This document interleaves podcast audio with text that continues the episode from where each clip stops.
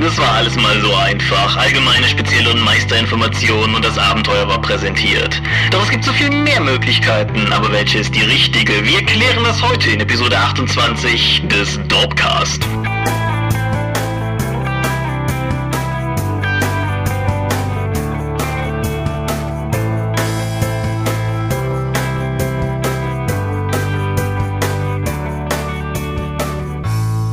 Hi und herzlich willkommen zur 28. Episode des Dorpcast. Wir haben uns heute hier mal wieder versammelt, um über das Thema Rollenspiele zu sprechen, beziehungsweise über einen kleinen spezifischen Aspekt des Themenfeldes Rollenspiele. Wir, das ist in meinem Falle Thomas Michalski und in deinem Falle Michael Mingers, hallo. Und unser Thema des Tages lautet Abenteuerstruktur. Was muss ein Abenteuer bieten, damit man es lesen und benutzen kann? Genau. Ist also eine, eine Frage recht eng an der Spielpraxis. Das ist etwas, was die meisten Leute, denke ich, kennen, wenn sie schon mal irgendwie mit gekauften Abenteuern hantiert haben, insbesondere halt mit gekauften oder eben auch mit Sachen aus dem Internet oder aus Magazinen. Aber es ist gleichzeitig vielleicht auch eine Frage, wo es zumindest nicht uninteressant ist, was wir dazu sagen, weil wir haben da ja durchaus auch unsere Erfahrungen sowohl hier auf der Dorp mit Downloads als halt auch im, ja, quote-unquote professionellen Bereich. Aber bevor wir uns zum eigentlichen Thema widmen, bevor wir uns der üblichen Medienschau widmen, ein kleiner Hinweis. Die RPC, sie naht. Es sind an dem Zeitpunkt, an dem wir das jetzt aufzeichnen, noch zwei Wochen. Es ist ausgehend von dem Punkt, an dem ihr das hier hört. Stimmt das überhaupt, was ich sage? Das weiß ich nicht. Egal. Es ist bald RPC und das bedeutet, dass DorpTV wieder einmal ausrückt, um seiner hehren Mission nachzugehen, all das aufzuzeichnen, was in irgendeiner Form rollenspielerisch, rollenspielverlagig relevant ist. Das erfordert aber gewissermaßen auch, dass DorpTV etwas zu fragen hat und derzeit ist das Futter, was das angeht, noch etwas gering. Es gibt diverse Methoden, wo man uns sozusagen auftischen kann, was wir die Verlage fragen sollen. Hier auf der Dorp, ich verlinke wiederum den Artikel von Tom unter diesem Beitrag, um da entsprechend was zu, sagen, über die üblichen Social Media Kanäle. Im Tunnelon, per E-Mail, per singendem Telegramm. Wir sind grundsätzlich diversen Dingen aufgeschlossen gegenüber eingestellt, was das Vermitteln von Fragen betrifft. Müsst ihr aber auch tun. Ansonsten fragen wir, was wir fragen wollen. Und wer weiß, ob das irgendjemand will. Ja, kann helfen. Ja. Insofern fühlt euch eingeladen, entsprechend uns äh, Fragen zuzuwerfen. Ja, kommen nachdem dieser machte, nachdem dieser, ich habe nachgeschaut, wenn dieser Podcast online gehen sollte, müsste da zwei Wochen danach ist die RPC tatsächlich. Stimmt, wir haben ja auch im Vorfeld drüber gesprochen, dann kann ich das auch direkt am Anfang sagen, obwohl ich es eigentlich am Ende sagen wollte. Das führte dazu, dass der nächste Dorpcast dann entsprechend nicht in zwei, sondern in drei Wochen erscheint. Weil in zwei Wochen sitzen wir beide auf der RPC wahlweise am Dorpstand, ich oder am Ulysses-Stand, du. Vielleicht wieder gegenüber, werden wir sehen. Wäre auf jeden Fall cool. Aber jedenfalls deshalb drei Wochen. Ich sage das am Ende auch nochmal, dass es niemand vergisst, aber dafür, ja, haben wir dann hoffentlich auch jede Menge zu erzählen. Das hat ja zumindest letztes Jahr war es, denke ich, ein recht ertragreiches Feld, was die RPC geboten hat. Wir schauen einfach mal, was dieses Jahr so dabei herumkommt. Ja, mit dem Start der DSA 5 Beta, denke ich mal, die ein oder andere Sache. Ja, es wird vielleicht was zu reden geben, ja. Ja. Medienschau? Reden, reden, hurra. Gut, fang mal bitte an. Ich fange mal bitte an. Gut, ich beginne mit einem Videospiel. Ich versuche es ein wenig kurz zu halten, weil es etwas ist, was eigentlich auch nicht so voll in unseren Bereich fällt, aber ich habe es nun mal gespielt. Ich habe gespielt Forza oder Forza Horizon.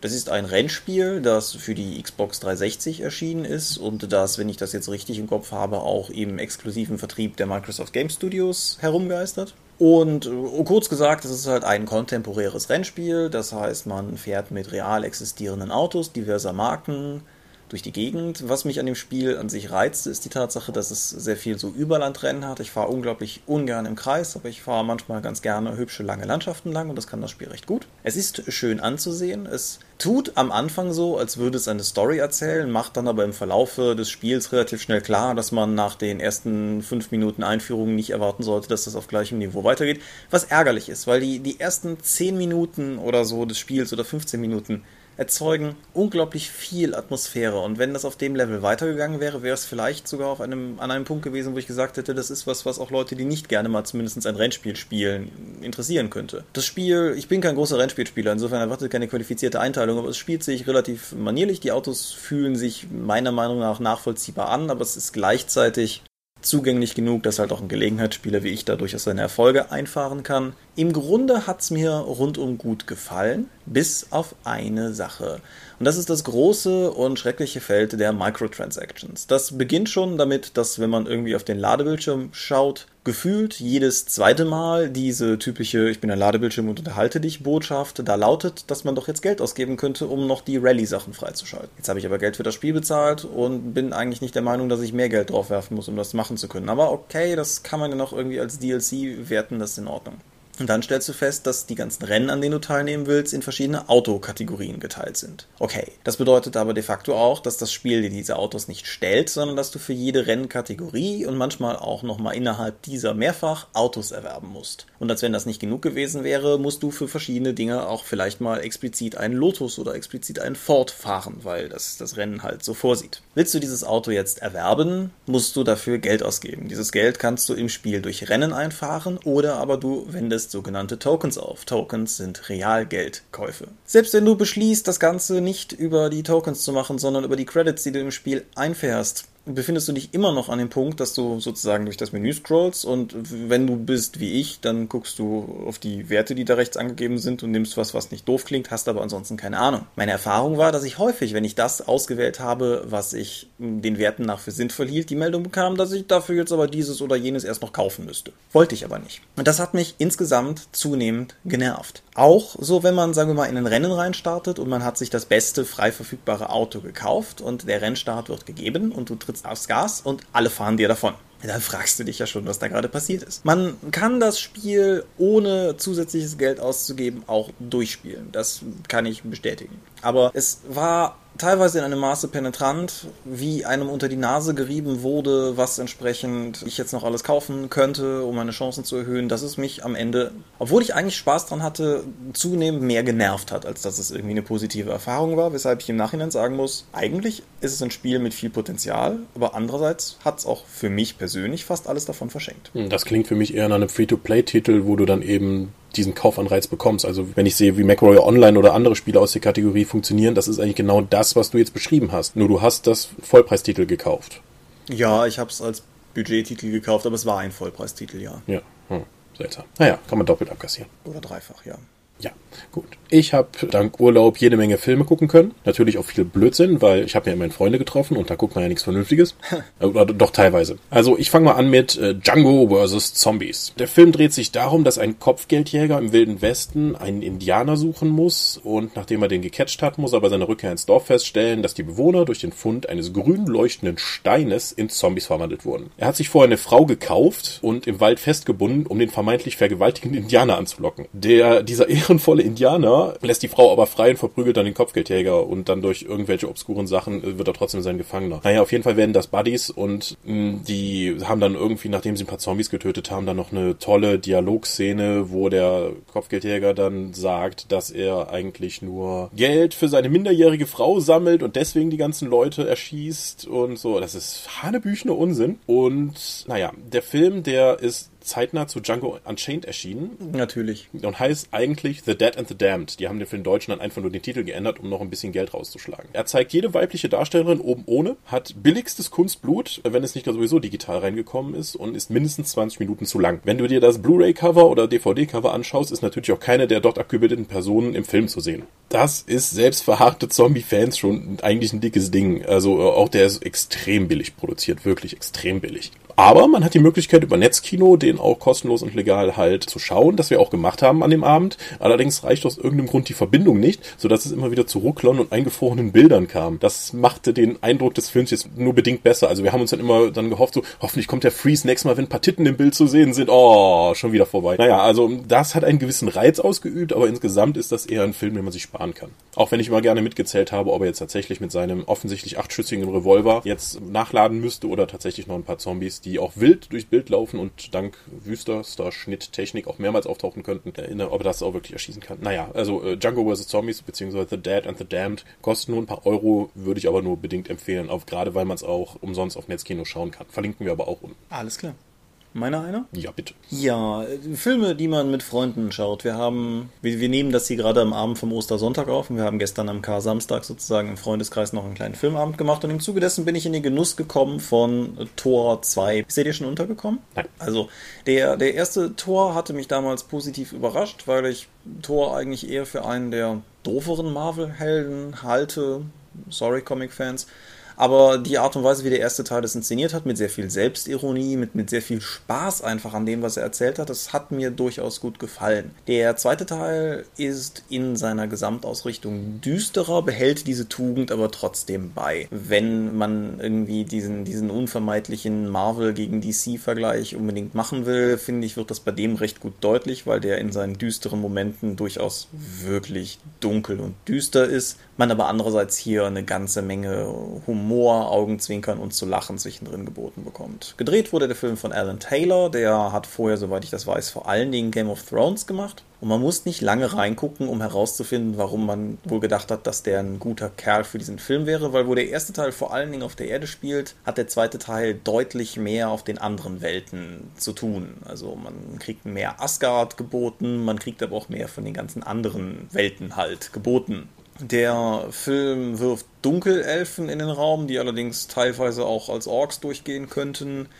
Der Anführer der Dunkelelfen, Malekith, wird von Christopher Eccleston gespielt, was ich großartig fand, aber ich sehe den Mann sowieso recht gerne. Überhaupt die ganze Besetzung ist gut und man, man hat das Gefühl, dass die Leute mit Spaß an der Sache dabei sind. Man spürt die Verbindung zu Avengers und man kriegt erste Andeutungen in neue weitere Richtungen geboten, wo, wohin halt sozusagen die zweite Staffel dieser ganzen Marvel Cinematic Universe Sache läuft. Kurz und gut, ich habe rundum meinen Spaß gehabt. Es ist dummes Popcorn-Kino, aber ich mag dummes Popcorn-Kino. Ja, äh, im Gegensatz zu seinen sonstigen äh, philosophischen Anwandlungen. Aber ja, aber tolles Popcorn-Kino. An dem gleichen Abend noch vor, nee, da, doch danach Django vs. Zombies haben wir noch The Raid gesehen. Kennst du The Raid? Ich habe ihn nicht gesehen, aber habe viel, viel Gutes drüber gehört. Völlig zu Recht. Also der Film dreht sich darum, eine Polizeieinheit soll ein Hochhaus voller Verbrecher hops nehmen, baut aber Scheiße und hat nun eine riesige Menge an bewaffneten Martial Arts Künstlern gegen sich, weil offensichtlich alle Indonesier, äh, die nur irgendwie von einem Hang zum Verbrechen haben, auch großartige Kämpfer sind. Ich glaube, The Raid ist einer der besten Actionfilme der letzten Jahre. Das ist ein indonesischer Film und das ist das erste Mal, seitdem wir damals Ong Bak, also diesen thailändischen Film geschaut haben, wo ich konstant nur Uh und Ah von mir gab, äh, weil es in diesem Film so unfassbar auf die Fresse gibt. Außerdem sind das nicht unbedingt die Polizisten, wie wir sie verstehen, denn die metzeln einfach jeden nieder,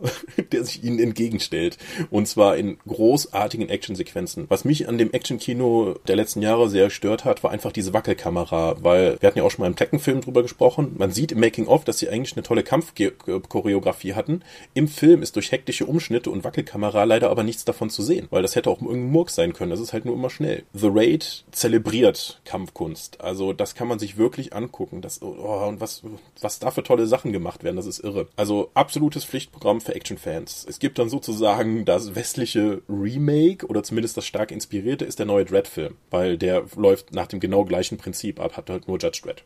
Ja, es, es gab damals viel, viel Diskussion darum, dass offensichtlich Dread parallel entstanden sei, ist, keine Ahnung, dass es eine dieser, dieser obskuren, typischen Doppelentwicklungen ist, wie, wie Filme das ja gerne mal machen. Also auch, was weiß ich, als eben The Prestige ins Kino kam und fast zeitgleich mit Edward Norton The Illusionist parallel lief und offensichtlich beides halt unabhängig voneinander entstanden sei. Ja, ja, genau. Aber ja, ja. Aber auf jeden Fall, The Raid habe ich noch nicht gesehen, hat aber auch aus meinem Freundeskreis entsprechende Empfehlungen bekommen, aber The Raid auf jeden Fall anschauen, wenn man Action-Kino möchte. Also auch derbes Action-Kino, also da wird sich nichts geschenkt, also da, da sterben Leute auf jetzt ganz grässliche, böse Weise. Aber da, da ist stellenweise so Viertelstunde lang, kannst du keinen Atem holen, weil einfach so eine geile Szene auf die nächste folgt. Total toll, unbedingt anschauen. Okay. Hatte ich ohnehin auf meiner Liste, wandert weiter nach oben oder so. Popcorn-Kino, wir bleiben bei Popcorn-Kino. Ich habe gestern Ender's Game gesehen die Verfilmung des Orson Scott Card Romans, der in Deutschland ursprünglich als Das große Spiel erschienen ist, aber mittlerweile passend zum Film auch in einer Enders Spiel Auflage erschienen ist. Der Film ist eine ja, man kann sagen Dystopie. Es ist eine Jugendbuch-typische Geschichte um einen Jungen, der ja ausgewählt wird, an einem speziellen Ausbildungsprogramm teilzunehmen, im Zuge dessen er zum Kommandanten ausgebildet werden soll, und zwar der gesamten Flotte der Menschheit. Das äh, ist nicht wenig Druck und alle seine Vorgesetzten geben sich auch keine Mühe, das in irgendeiner Form von ihm zu nehmen, sondern ja, also es gibt so sinngemäß einen Dialog, wo der, der Chefausbilder wird von Harrison Ford gespielt und wo er von seiner Kollegin gesagt bekommt, dass der Junge emotional aufgewühlt wäre, woraufhin Harrison Ford nur entgegnet, natürlich ist er emotional aufgewühlt, das ist ein Bootcamp. und ja, der Film ist hm, schwierig. Gedreht wurde er von Gavin Hood, was mich mit Sorge erfüllte dahingehend, dass der letzte Film, den Gavin Hood machen durfte, X-Men Origins Wolverine war. Und der war kein Film, der mir gefallen hat. Enders Game ist definitiv deutlich besser. Er ist erstmal grundsätzlich handwerklich sehr gut gemacht. Die Spezialeffekte sind großartig, auch wenn die Spezialeffektfirma im Zuge der Produktion pleite gegangen ist. Er hat sehr viele Schwerelosigkeitssequenzen, also Menschen in Schwerelosigkeiten. Ich habe, kann mich eigentlich nicht daran erinnern, dass ich das mal in einem solchen Maßstab so groß, so actiongeladen, gut gemacht gesehen habe. Ich habe jetzt Gravity nicht gesehen, kann da nichts zu sagen, aber Enders Game hat mich dahingehend auf jeden Fall durchaus beeindrucken können. Der Film hat einen seltsamen Look und das ist tatsächlich etwas, was mich gestört hat, obwohl das ja jetzt sagen wir mal eigentlich nur so ein Nebenaspekt ist. Aber es gibt eine ganze Reihe Szenen, wo ich das Gefühl nicht los wurde, dass offensichtlich die Gesichter digital ein bisschen aufpoliert wurden, so wie man es eigentlich von Photoshop Modelbildern kennt sehr glatte Haut, sehr makellos. Das wäre durchaus noch machbar oder vertretbar. Das macht er aber nicht die ganze Zeit. Was dazu führt, dass es eine ganze Reihe Szenen gibt, wo Ender, der Junge, der Protagonist der Geschichte, ein sehr muttermal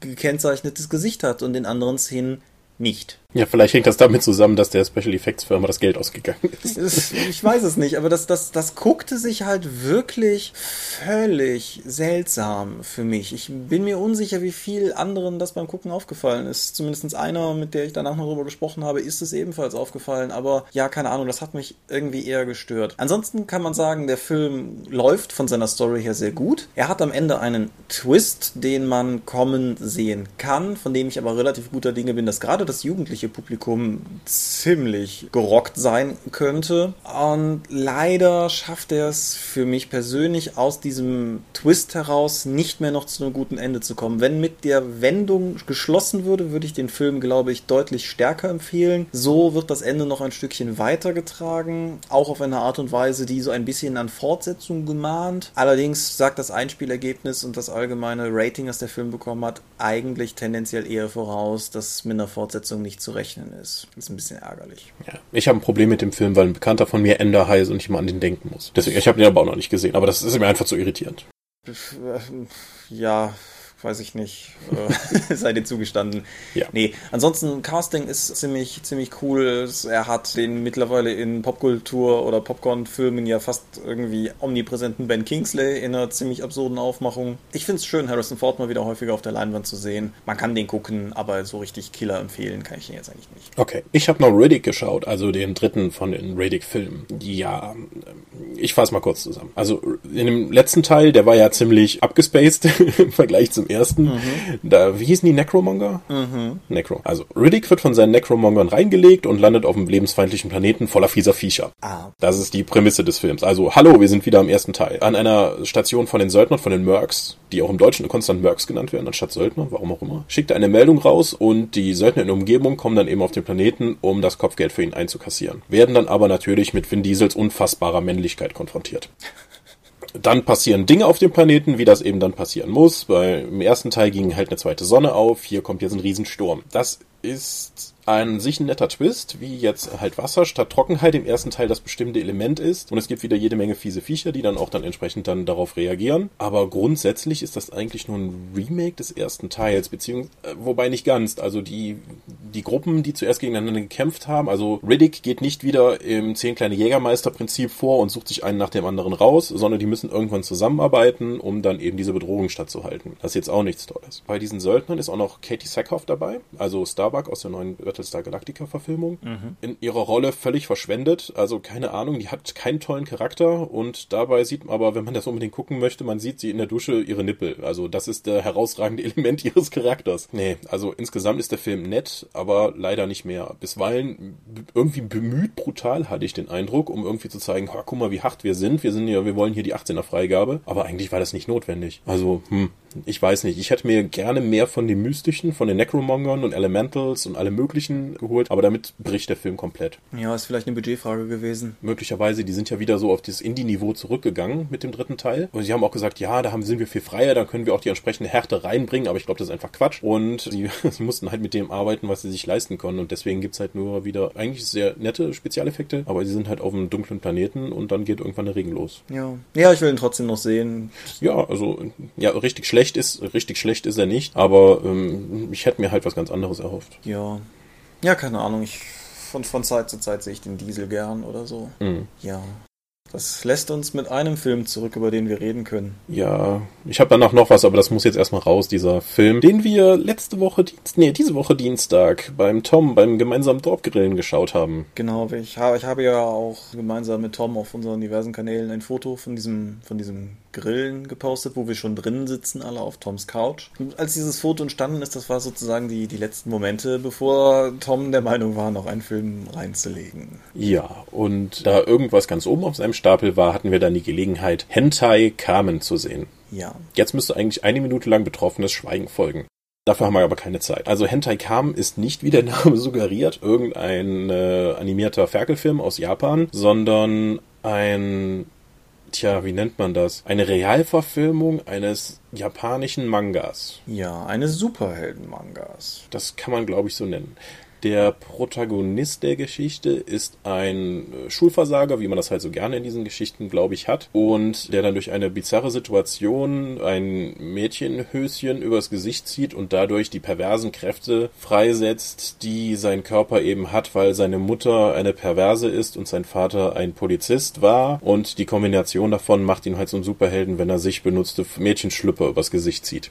Ja, wenn er sich in Hentai Carmen verwandelt, was wörtlich übersetzt so viel wie perverse Maske heißt, was spannend ist, weil er den ganzen Film über Hentai Carmen in der deutschen Synchro genannt wird, aber die anderen Maskenträger, die gibt's halt auch, die dann deutsch übersetzt sind, was naja, okay, aber nee, egal. Auf jeden Fall ist eine muskulöse Gestalt in einer weißen Unterhose mit einem weißen Höschen vor dem Gesicht. Ja, Moment. Also der hat ja verschiedene Mädchenhöschen über den Film verteilt an. Du hast Und es ist keine weiße Unterhose, die er trägt, sondern ein Mankini, also sowas wie Borat hat. Also das Ding ist hinten geschlitzt und es hat halt, geht halt über die Schultern dann noch drüber. Was dazu auch führt, dass sein zwischen den Beinen das Teil halt irgendwie immer sehr, sehr zentriert im Bild ist. Er trägt dazu auch noch Strapse und es ist sehr seltsam, weil die meisten seiner Spezialangriffe haben damit zu tun, dass er die Gesichter seiner Gegner gegen seinen Lendenbereich drückt. Ja, die Berührung mit seinem Gemächt besiegt Gegner gewissermaßen augenblicklich und es ergibt auch mehrere Sequenzen, wo es sozusagen ein Kräftemessen gibt und wo sich dann entscheidet, äh, ob es zur Berührung kommt oder nicht. Kurz und gut, keine Ahnung. Mir sagen Leute immer, dass der ganze westliche und gerade der ganze amerikanische Film mir nichts mehr tauge, weil da sozusagen nur noch alte Ide- Ideen recycelt würden, nur noch Literaturverfilmungen, Reboots und ähnliches laufen. Und dann wird mir immer gesagt, ich sollte mich doch mal mehr mit dem internationalen und dem asiatischen Film auseinandersetzen, da wären noch mehr kreative Ideen. Ja, möglich. Nee, sorry Leute, Hentai Carmen war kein Film für mich. Es war einfach, äh, das, also das klingt jetzt vielleicht sexuell aufgeladener, als es wirklich tatsächlich war, weil dieser Film ist einfach so unfassbar absurd und überzeichnet und auch mit so viel Overacting versehen, dass du eigentlich niemals in die Verlegenheit kämst, das jetzt irgendwie als anregend zu empfinden, außer man ist echt pervers. Aber das ist schon echt ein seltsames Stück Film gewesen. Also es gibt so Filme, Matthias hat das mal in Bezug auf einen anderen Film gesagt, wo man sich die ganze Zeit fragt, ob der Film so doof ist oder man selber zu doof, um die Größe des Films zu verstehen.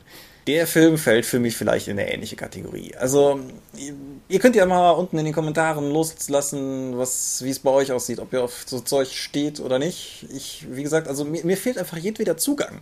Deshalb finde ich es auch durchaus mal spannend, das hier anzusprechen, weil der Film auf der Rückseite des Covers auch durchaus mit diversen Lorbeergrenzen gezeichnet war. Gut, da war jetzt nichts das Filmfestival in Cannes oder so, aber dieser Film hat Preise gewonnen und nicht zu knapp. Und wenn man entsprechend online so ein bisschen danach sucht, hat sowohl der Film als auch der Manga haben beide durchaus ein nicht zu unterschätzendes Maß an Fans.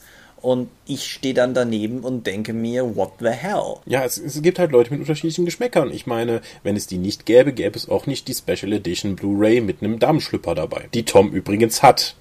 Ja, wir schauen alle mal kurz Fragen zu unserem Dorfchef, aber andererseits kann man ihm das auch nicht unbedingt vorwerfen, weil Tom hat auch einfach alles. Also der hat ja auch die Sissy-Box, also insofern. Ja, gut. Ja, also keine Ahnung. Sagt mal was in den Kommentaren. Ja. Ist, ist das, liegt es an uns? Ja, ja, guckt euch einfach einen Trailer an. Gut, jetzt noch schnell als Rausschmeißer, beziehungsweise noch ein letztes wichtiges Thema. Ich habe auch die Woche genutzt, um Drachenväter zu Ende zu lesen. Oh ja. Das ist dieses Crowdfunding-finanzierte deutsche Rollenspielbuch über die Geschichte des Rollenspiels. Mir ist, ich werde dazu noch eine Rezi auf der Dorf veröffentlichen, mir ist insgesamt aber schon mal vorweg nicht ganz klar, an wen sich dieses Buch richtet. Weil die, sagen wir mal, knapp die Hälfte des Buchs sind nur die literarischen Vorlagen von Rollenspiel. Also sowas wie Leiber, Conan, H.P. Lovecraft und so. Da ist sehr, sehr viel Raum für genommen. Dann kommt ein langer Absatz über Rollenspiele im angloamerikanischen Raum, was heißt D&D. Und der komplette deutsche Markt wird kaum betrachtet. Das ist ärgerlich. Ja, das war nämlich eigentlich meine Hoffnung dafür, weil ich habe ja schon das Designers and Dragons von dem Apple Client gelesen und das geht halt enorm ins Detail für jede einzelne Firma. Drachenväter stellt halt einige Leute ins, ins Zentrum und gibt auch relativ gut auch die komplette Geschichte von TSR wieder, zusammengefasst. Aber alles darüber hinaus geht halt zusammen, weil wenn ich Drachenväter lese, möchte ich halt nicht nur was über Gary Gygax und Dave Anderson erfahren, wobei Gygax in dem Buch echt schlecht wegkommt. Also das ist sehr ungewöhnlich zu allem anderen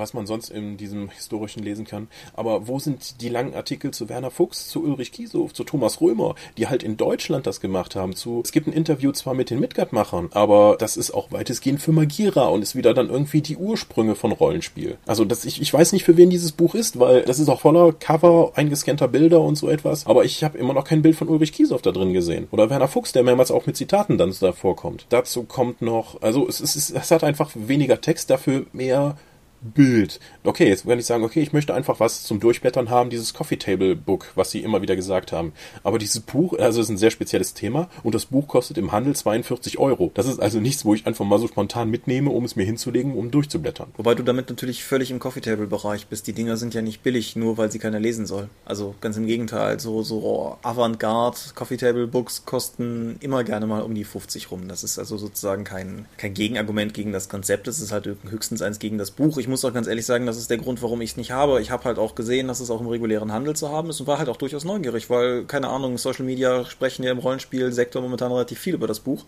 Und dann habe ich den Preis gesehen und nee, sorry, vor der APC war das einfach nicht. Ja, das ist halt so, äh.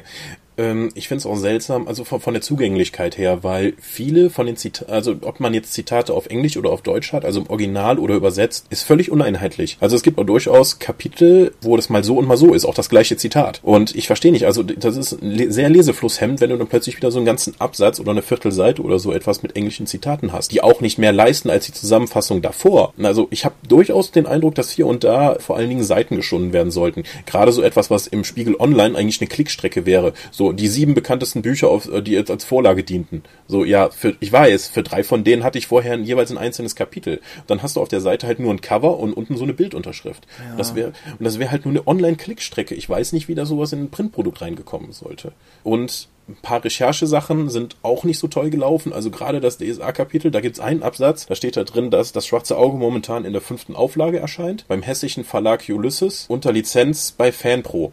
Und dann redet der Verlagsleiter Patrick Götz darüber.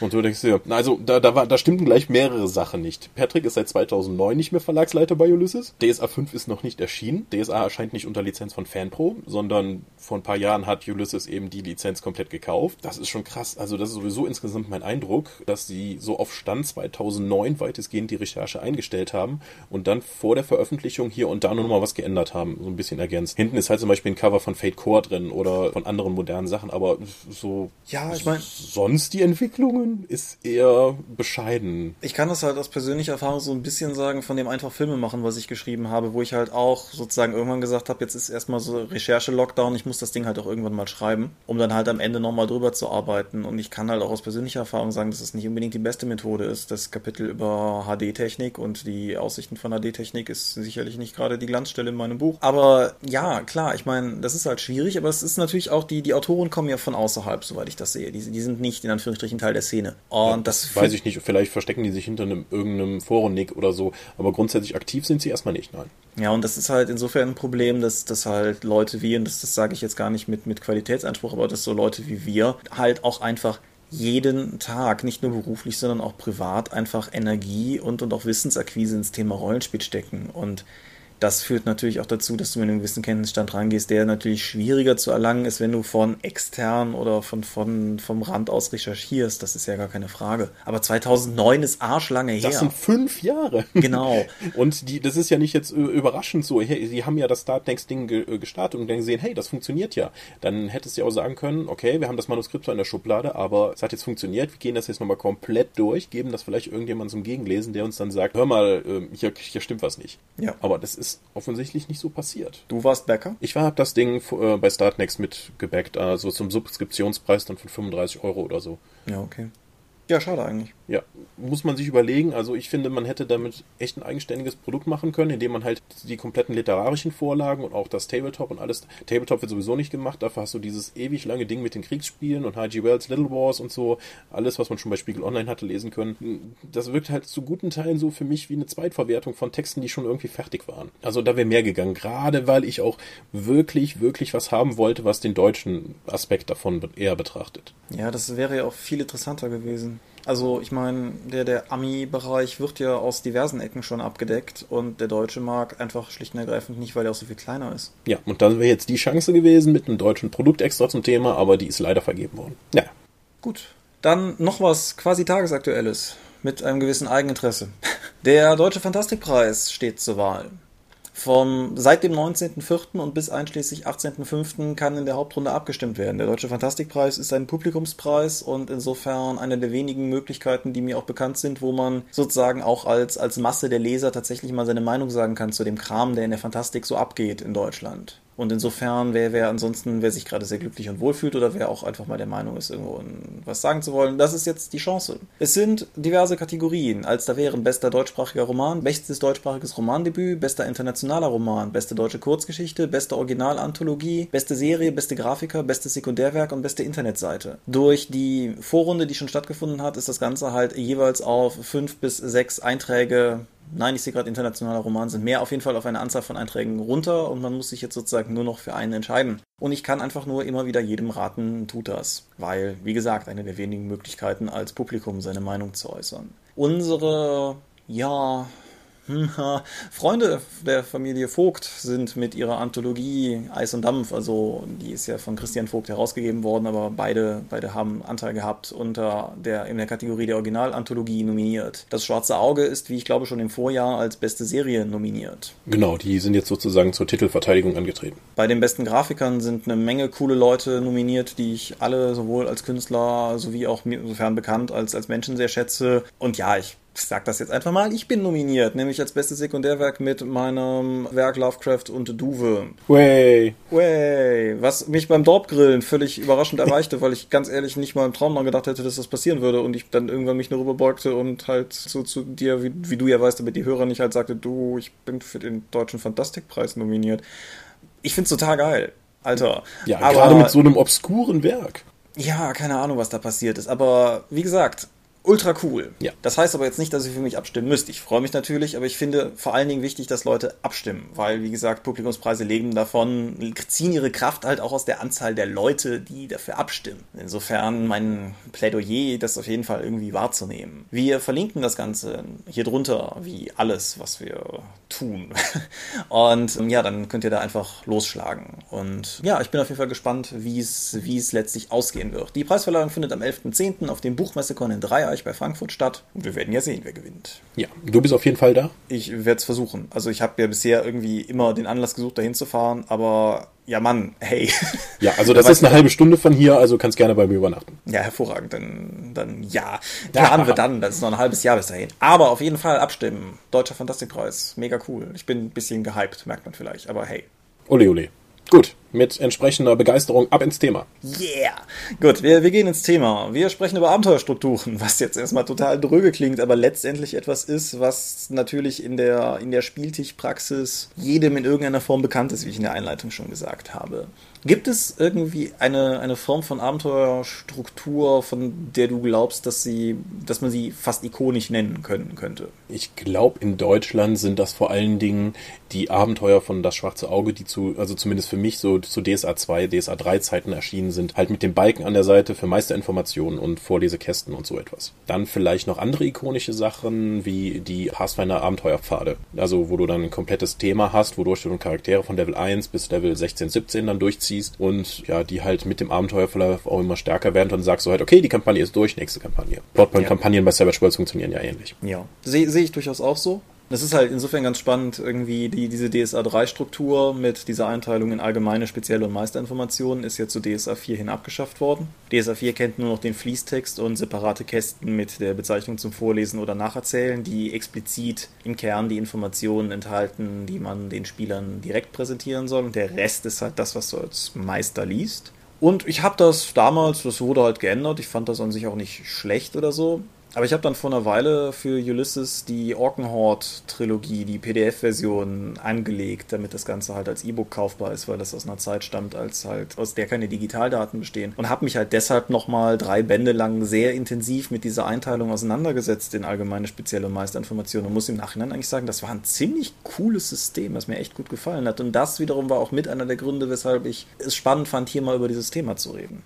Machte das nicht damals mehr Sinn, als die Abenteuer noch, sagen wir mal, eher Kerkerplünderungsorientiert waren und einfach sehr viel simpler als heute diese so ein Detektivabenteuer oder sowas wie eine Reichsverwaltung? Ja, Reichsverwaltung, ja, gestehe ich dir zu.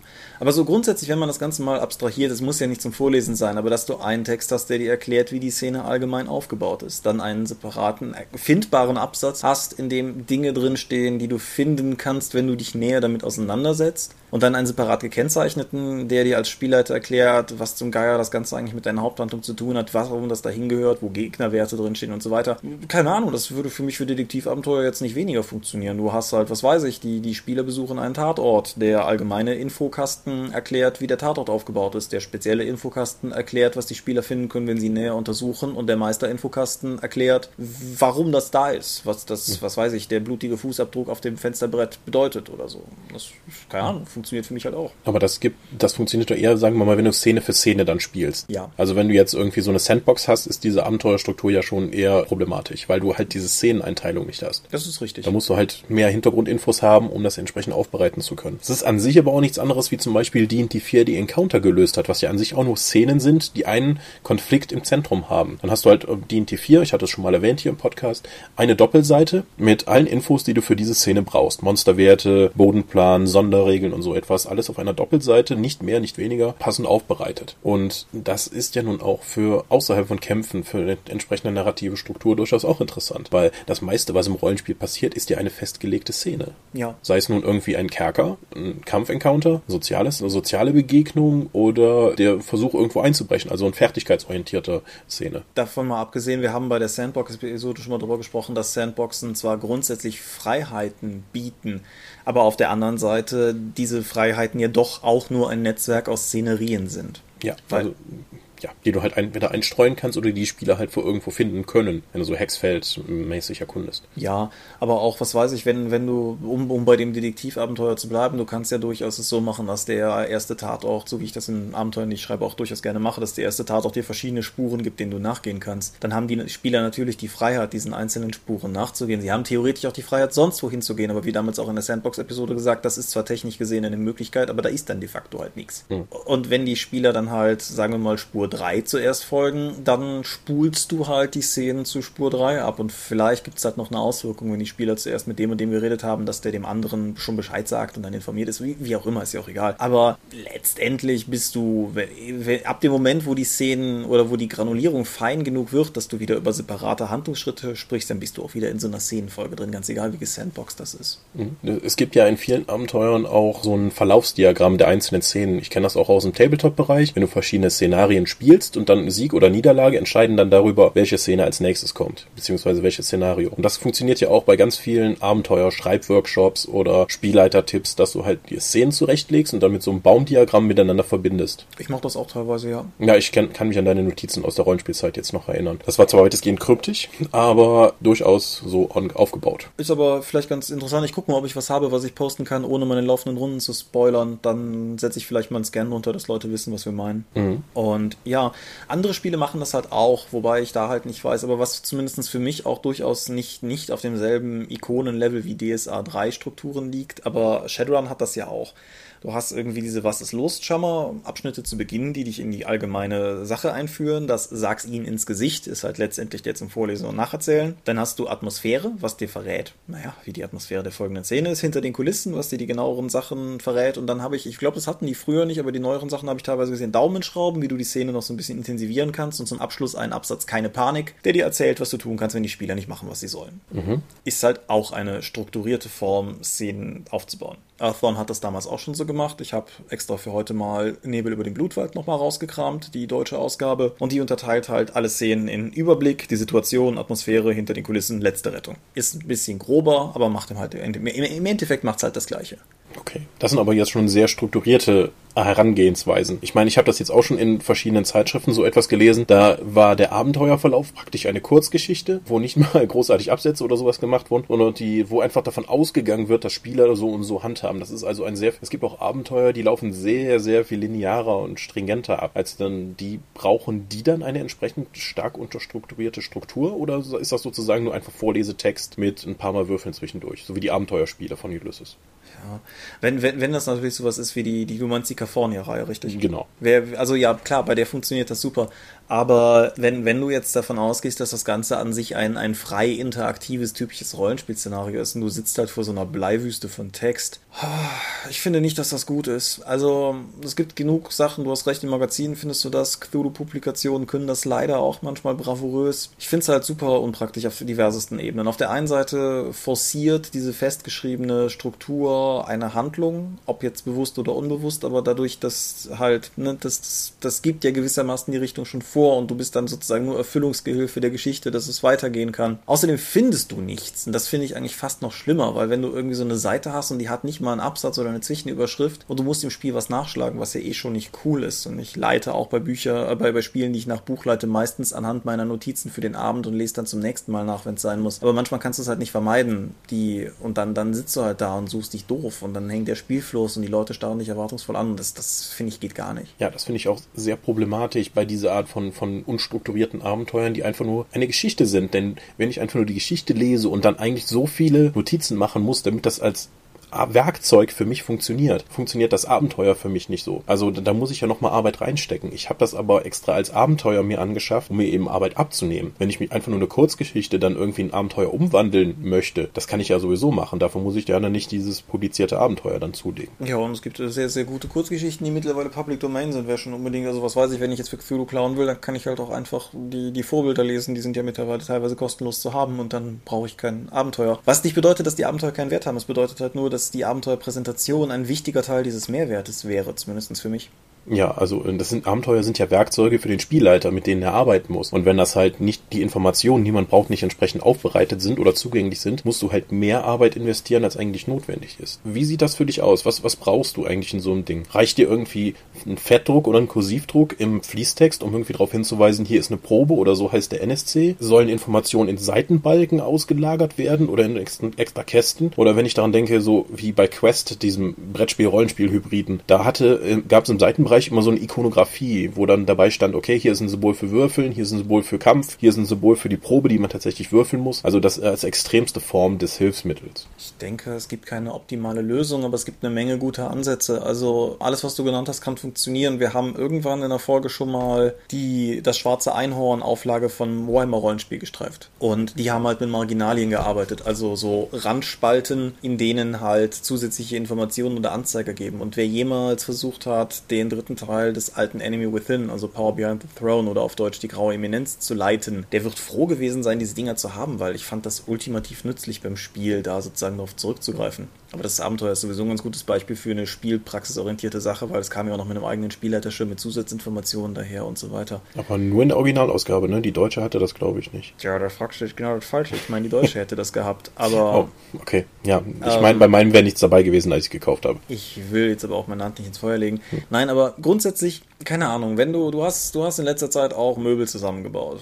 Wer, wer Möbel mal zusammengebaut hat, weiß, wie Möbelanleitungen gut aufgebaut sind oder wie sie aufgebaut sind, wenn sie gut funktionieren. Du brauchst am Anfang einen Überblick, was zum Geier du eigentlich brauchst.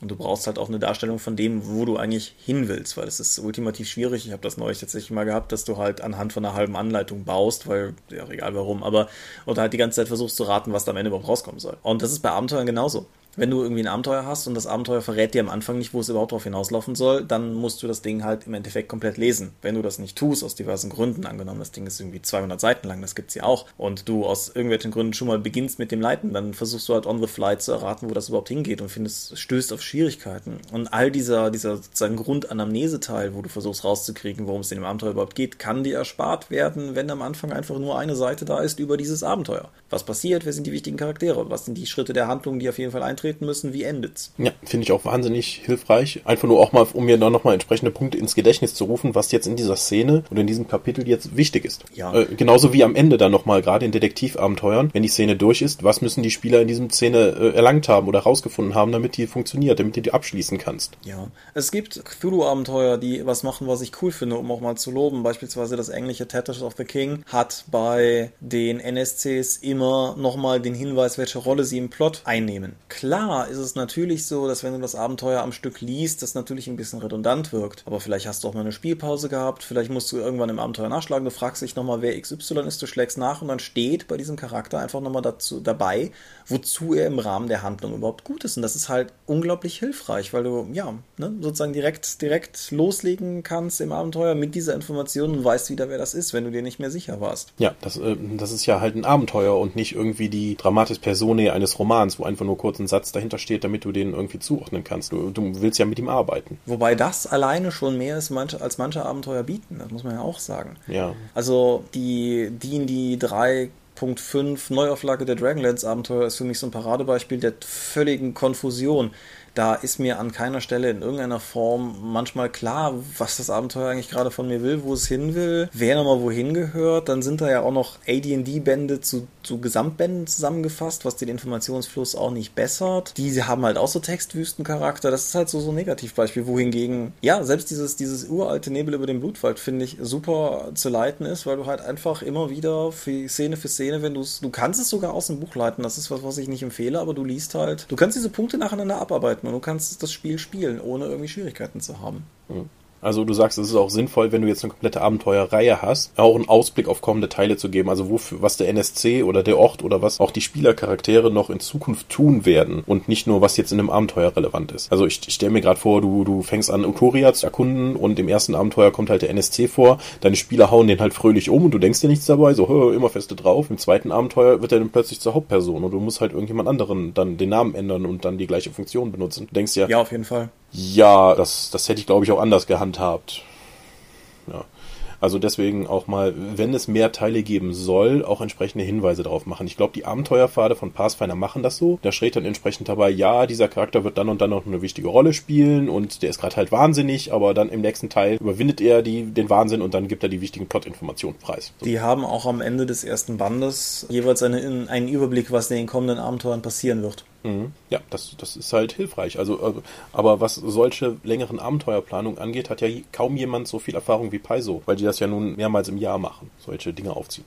Ja, es ist natürlich auch schwierig. Also beispielsweise, um, um mal vor der eigenen Türe zu kehren, die Scouts of Darkness Kampagne, die ich für die neue World of Darkness geschrieben habe, die auch immer noch hier bei uns auf der Dorp zum Download verfügbar ist, die ist halt gewachsen. Das basiert halt auf einer Reihe von One-Shots, die ich mit den gleichen Spielercharakteren, den gleichen Spielern, aber eben mit großen zeitlichen Abständen immer mal wieder geleitet habe. Und es gibt einen verbindenden Faden, aber auch der, ich hatte am Anfang eine Idee, wo ich hin will, aber ich hätte keine Ahnung, als ich das zweite Abenteuer geleitet habe, wusste ich dann nicht, was im vierten passiert. Und das ist natürlich schwierig. Und ich habe halt manchmal die Befürchtung, dass Verlage das auch so tun. Und das ist natürlich recht unpraktisch. Ja, kann sein. Also die meisten Sachen, die heute erscheinen, denke ich mal, hat man schon im Hinterkopf, okay, das sollen drei Produkte werden, lass uns das mal entsprechend dramaturgisch so anlegen und erstmal schon so eine Roadmap festlegen, was, wann, wer, wo tun soll und dann werden, werden halt, wird ein Exposé erarbeitet und das an verschiedene Autoren gegeben, nach und nach. Die müssen sich dann halt dran halten. Aber so kannst du schon mal planen. Wenn du jetzt irgendwie wild reingehst, jeder darf schreiben, was er möchte, kommt nur Chaos dabei raus. Bist du noch da? Ich bin noch da, ja, okay. ich, ich denke gerade drüber nach.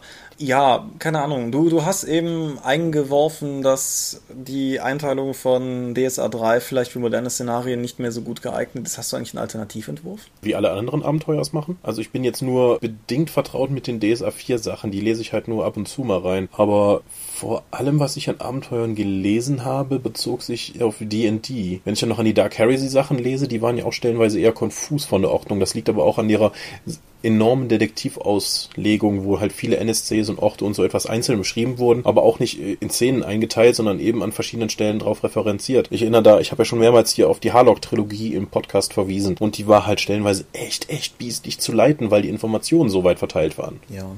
Wie ist das mit NSCs? Hast du da irgendwelche Präferenzen? Mm, meinst du, wie ausgearbeitet die sein müssen? Ja, an welcher Stelle sie präsentiert, wie ausgearbeitet und was dir überhaupt gegeben werden soll zu diesem NSC? Also zwei Ansätze. Also ich denke mal, das kommt drauf an, wie wichtig der NSC ist. Sagen wir mal, wenn es einfach nur so einer ist, der du nur einmal kurz in der Szene triffst, der dir eine Information weitergibt oder irgendwas verkauft oder so, dann reichen mir drei Angaben. Alter und hier ein Adjektiv zu Aussehen und Verhalten. Wie 23, mollig, freundlich. So dann habe ich schon mal ein ungefähres Bild davon im Kopf mit dem Namen zusammen und dann reicht das für die Szene und dann kann es weitergehen. Wenn es jetzt natürlich um einen wiederkehrenden NSC handelt, weiß ich nicht, den örtlichen Baron, der immer als Auftraggeber fungiert und irgendwann zum Antagonisten wird, da brauche ich dann wahrscheinlich ein paar mehr Informationen, um den in Anführungszeichen korrekt darstellen zu können. Ja. Aber wenn ich daran denke, auch wie wir damals die Phaleason-Saga gespielt haben, der Spielleiter hat halt Phaleason einen Hamburger, extrem Hamburger Akzent gegeben. Jo, mein Junge, was geht denn hier los? Und ich dachte mir, warum hat er das gemacht? Aber dadurch ist die Figur halt bei mir sehr im Gedächtnis geblieben. Aber dieser Phileason hat vermutlich nichts mit dem zu tun, den andere Leute erlebt haben. Und ich weiß nicht, ob das jetzt irgendwie in den Spielleiterinformationen so drin stand, dass der so und so zu spielen ist, oder ob das komplett von meinem Spielleiter ausging. Das ist die eine große DSA-Reihe, die ich auch nicht gelesen habe, neben, neben der Drachenchronik. Aber ja, keine Ahnung, was, was, was mir bei Trail of Cthulhu mal untergekommen ist und was ich teilweise für Sachen mir ausgeliehen habe, die ich für, für Cthulhu's Ruf geschrieben habe,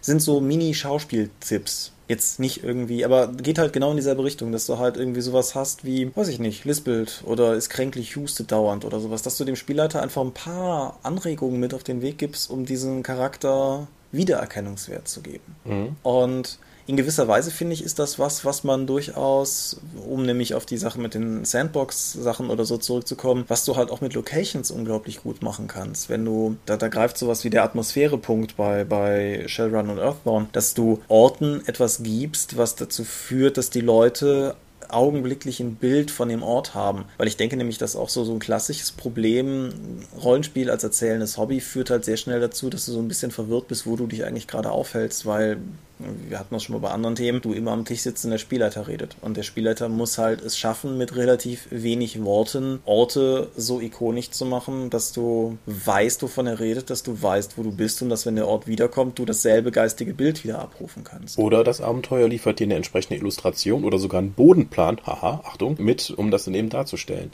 Also ich denke, da carry sie wieder, ich denke sehr gerne an den bellenden Heiligen zurück. Das war eine Kneipe, wo die Spielercharaktere sich mal getroffen haben. Warum der bellende Heilige, die Barking Saint. Was soll denn das für ein seltsames sein? Das war eine umgestürzte Heiligenstatue, wo so ein, von einer anderen Bronzestatue ein, ein Wolfsschädel dann davor gelegt wurde und die Statue war ausgehöhlt. Daraus hat man eine Kneipe gemacht. Und das ist eine so absurde Location, dass die sehr, sehr in Erinnerung geblieben ist, der bellende Heilige. Und ja, und das kann natürlich auch helfen. Und ich glaube, da das ist wirklich, wirklich tief im Gedächtnis geblieben. Wenn jetzt irgendwie da nur stand, der bellende Heilige, umgestürzte Statue mit Wolfsschädel davor, ausgehöhlt. So, hm. Ich weiß nicht, ob das die gleiche Wirkung hatte, wie die entsprechende Bodenplan, Illustration und ausführliche Beschreibung, die in dem Abenteuer halt drin war. Ja. Aber was zu NSCs vielleicht noch wichtig ist, wie, wie siehst du das mit den Werten?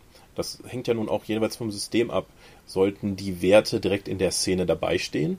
Oder irgendwie nur am Ende verweisen. Du sagst schon richtig, das hängt sehr vom System ab. Also wenn, wenn irgendwie in meinem Abenteuer, nehmen wir mal den plattesten Fall, meine Helden nachts von Orks überfallen werden, hm. sehe ich keinen Nutzen darin, dass die Orks hinten stehen, weil das passiert ja eh an dieser Stelle. Wenn ich aber einen Charakter habe, der sich durch das ganze Abenteuer zieht, ist es natürlich sinnvoll, dessen Werte an einer Stelle zu verankern, wo ich an jedem Punkt des Abenteuers weiß, wo ich suchen muss. Wenn die Werte beim NSC dabei stehen und der NSC taucht auf Seite 48 auf, aber ich brauche die Werte zum Abenteuerstandpunkt Seite, weiß ich nicht, 76 nochmal, dann ist es halt unglaublich nervig zu wissen, ah, es war irgendwo in der Mitte und danach suchen zu müssen, dann ist ein Anhang natürlich hilfreicher. Mhm. Ich weiß aber auch gar nicht, ob alle NSCs Werte brauchen, je nach System. Also beispielsweise bei, bei Cthulhu Hunter habe ich es durchaus ganz gerne so, dass halt Leute, von denen ich glaube, dass Werte relevant sind, Werte kriegen, dass Leute, bei denen ich der Meinung bin, dass bestimmte Werte relevant sind, diese Werte kriegen, aber dass halt nicht jeder von denen diesen kompletten bei Cthulhu ja auch nicht ganz unförmigen, also diesen, diesen unförmigen Textblock hinten dran bekommt, weil, ja, weiß ich nicht, ne? Also weil der Typ ein Barkeeper ist, brauche ich jetzt nicht unbedingt, muss ich nicht wissen, was der auf Bibliotheksnutzung hat. Ja, ich, da gibt ja auch meistens, dass dann irgendwie nur die herausragenden und für die Szene relevanten Fähigkeiten von ihm angegeben werden. Ja. Bei Pathfinder-Abenteuern oder so ist es meistens in der Regel so, dass wenn es so ein generisches Monster ist, wie zum Beispiel jetzt die von dir erwähnten Orks,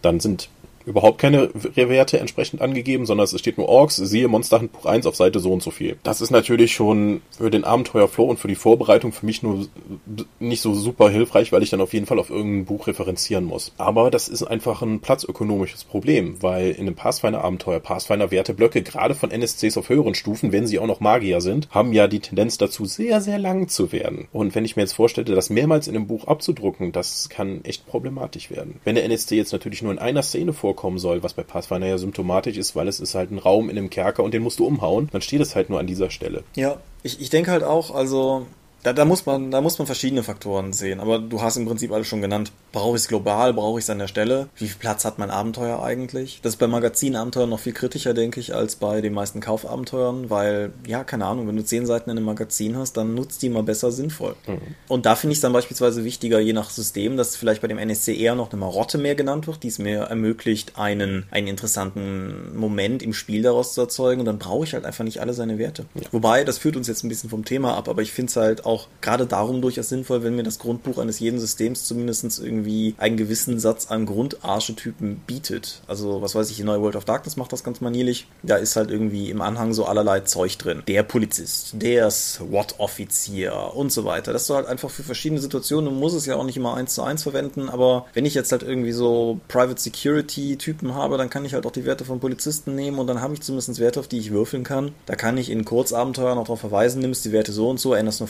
folgende Zahl. Ja, das, ja, das finde ich auch total hilfreich, dass du einfach so ein paar Referenzcharaktere hast, auf die du verweisen kannst. Wie das sind einfach die generischen Straßenschläger. Das ist ein Bandit. Das ist ein Sicherheitsoffizier. Das ist ein Gardist in der Stadt. Dann guckst du halt drauf und dann kannst du immer noch sagen, das ist ein Gardist, der hat nur irgendwie Betören auf W10 statt W4 oder so ja, ja. Dann, dann kannst du, dann hast du immer noch, dann hast du die, die Werte weitestgehend erfasst, nur die herausragende Eigenschaft von ihm nochmal betont für diese Szene. Und trotzdem hast du dann nicht viel Platz dafür aufgewendet. Und mir ist klar, dass wir bei sowas wie D&D oder Pathfinder, den Spielen der Monsterhandbücher, nicht davon ausgehen können, dass das im Grundregelwerk drin ist, aber gerade bei kompakteren Spielen eben sowas wie halt hier, ne, was weiß ich, Cthulhu oder, oder der World of Darkness oder meinetwegen auch einem, einem Fantasy-Basisregelwerk, finde ich es halt cool, wenn sowas zumindest in Grundzügen drin ist, weil das hast du immer am Spieltisch. Ganz egal, was du mit zur Runde nimmst, aber das Grundregelwerk wird schon irgendwie da sein. Und dann ist es halt auch, du hast immer noch recht, dass es praktischer ist, die Werte direkt im Abenteuer zu haben, aber im Zweifelsfall hast du die zumindest verfügbar. Ob jetzt irgendjemand Monster Handbuch 5 wirklich obskure Kreaturen eingepackt hat, das ist dann immer noch die andere Frage. Mhm. Okay. Also fassen wir mal zusammen. Abenteuerstruktur ist unbedingt notwendig, um dem Spielleiter Arbeit abzunehmen. Ja. Weil, und ja.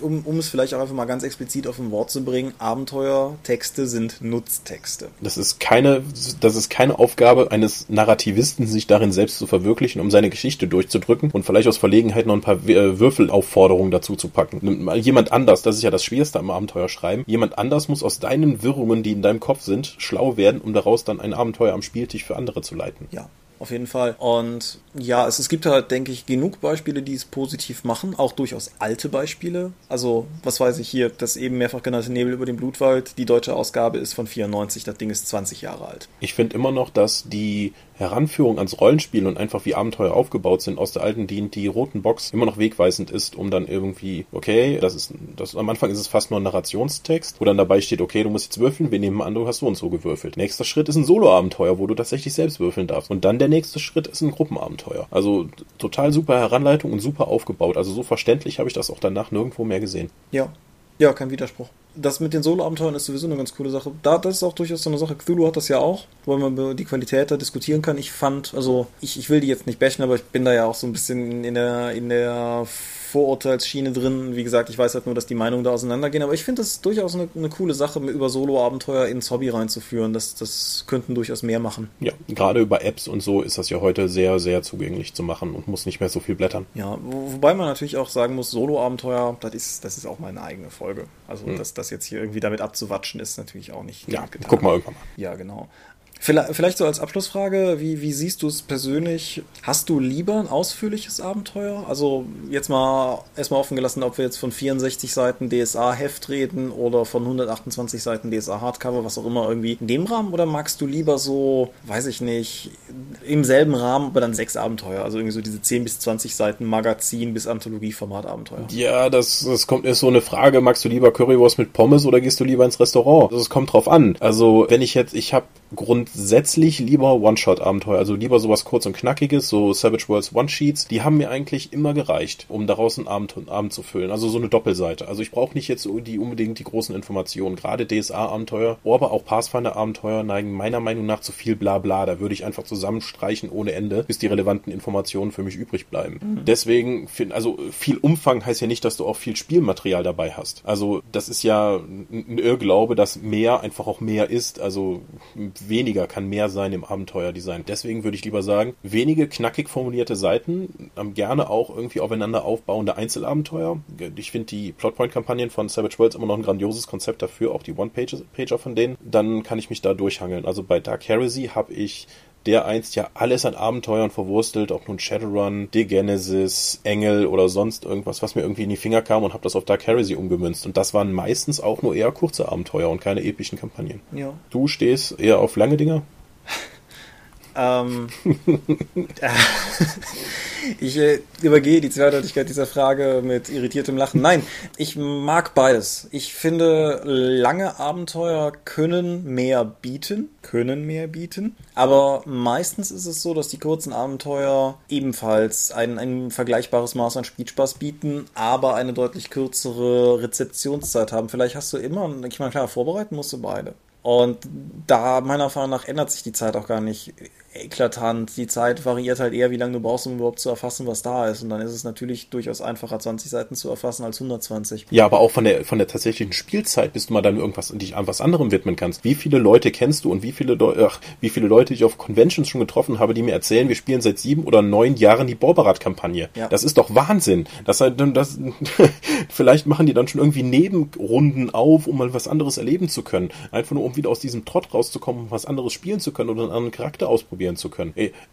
Deswegen lieber eine Narration, die mit einem festgesetzten Ende, von dem ich weiß, okay, ich möchte so und so lange spielen. Pathfinder-Abenteuer, ich weiß, so ein Abenteuerfahrt, das sind vielleicht 15 bis 18 Spielabende und dann ist das Ding durch. Die Borberat-Kampagne scheint ja ewig zu gehen, sonst würden nicht so viele Leute daran ewig hängen. Deswegen ja, und ist in der, in der Neuauflage ja sogar nochmal um Magazinabenteuer, die währenddessen in der Wunderwelten erschienen sind und so weiter erweitert worden. Ja. Also das, das Ding ist monumental. Und irgendwann muss es auch mal gut sein. Deswegen würde ich lieber sagen, eine Kampagne mit festgelegtem Rahmen, wo ich dann sagen kann, okay, das sind jetzt 10, 15 Spielabende, Plotpoint-Kampagne, Savage Worlds, ne? Und dann weiß ich, okay, das ist durch, das hat Spaß gemacht, machen wir sowas ähnliches nochmal oder wollen wir jetzt was komplett anderes machen und sich nicht direkt auf Jahre im Voraus festlegen zu müssen, was man jetzt spielt. Ja, ja. Ich denke, wir sind uns einig. Ungewöhnlich genug. Gut dann kannst du ja. das ja damit feiern, dass du deinen Sermon runterreißt. Genau, der, der, der, sozusagen die Doppelpackung. Nämlich zum einen, wenn ihr Meinungen zum Thema habt und so weiter, ihr kennt die Spielregeln, haut's unten in die Kommentare oder haut's irgendwo hin, wo wir es lesen können. Wir finden es auf jeden Fall interessant und ja, wir glauben auch nicht, dass unsere Meinung hier der Weisheit letzter Schluss ist. Vielleicht haben wir jetzt auch irgendwie, ich bin mir relativ sicher, wir haben jetzt nicht über die Abenteuerstruktur von Trail of Cthulhu gesprochen, die auch relativ dezidiert und interessant ist und es gibt sicherlich auch noch einen ganzen Haufen andere Abenteuerstrukturen, die wir nicht nominell erwähnt haben. Gibt es irgendwas, was wir uns ansehen sollten? Indie-Bereich oder auch Mainstream? Her damit. Und jetzt zum Sermon. Uns gibt's im Internet an verschiedensten Stellen. Grundsätzlich sind wir die Dorp, das bedeutet, es gibt uns unter www.die-dorp.de. Wir sind aber zusätzlich auch noch sozial, das heißt, es gibt uns bei Facebook und bei Google Plus, da heißen wir die Dorp. Wer uns gerne über RSP-Blogs folgen will, kann das problemlos tun, weil unser RSS-Feed da füttert. Falls ihr aber lieber dem RSS-Feed selber folgen wollt, habt ihr die Wahl zwischen mehreren. Der eine, der nur den Dorpcast kolportiert, der andere, der alles, was wir so tun, kolportiert. Und das ist in letzter Zeit wieder ein bisschen mehr. Und gerade wenn jetzt Dorp TV kommt, umso mehr. Mehr. Uns gibt es bei iTunes. Wer seine Podcasts gerne über die Apple-Software konsumiert, ich gehöre dazu, der kann da entsprechend zugreifen. Wer im Tunnelon sich rumtreibt, kann mit uns diskutieren. Wer mit uns diskutieren will, kann sich im Tunnelon rumtreiben. Uns gibt es auf YouTube, beispielsweise demnächst für Dorp TV. Da gibt es uns unter die Dorp. Uns gibt es bei Twitter, da gibt es uns unter die Dorp, wobei da vor allen Dingen der Tom am anderen Ende sitzt. Wer mit mir reden will, schreibt an Seelenworte. Wer mit dir reden will, schreibt dir eine E-Mail. Es gibt ein Blog von mir, das heißt Seelenworte. Es gibt ein stillgelegtes Blog von dir, das heißt Legi Intellexi Condemnavi. Jo. Alles klar. Dann würde ich sagen, wir hören uns in drei Wochen wieder, weil in zwei Wochen die RPC thront und tagt. Und dort können wir uns auch sehen und miteinander sprechen. Wenn ihr uns also sagen soll, wollt, wie doof ihr die Medienschau findet oder wie toll, über welches Thema wir unbedingt mal sprechen sollen, kommt zu uns und erzählt es uns. Ja, außerdem sagt sich Ololol Kacknoob viel besser, wenn man es einem ins Gesicht sagt. Oh, herrlich, nicht wahr? Ja, wir haben noch keine Standnummern. Das bedeutet, das wird noch nachgereicht werden. Aber ich bin, wie gesagt, am Dorpstand, genauso wie der Tom und diverse andere vom Volk. Du bist am Ulysses-Stand und wir hoffen, in, in Rufreichweite voneinander zu sein. Gut. Wir sehen und hören voneinander. Buja. Adieu und ciao, ciao.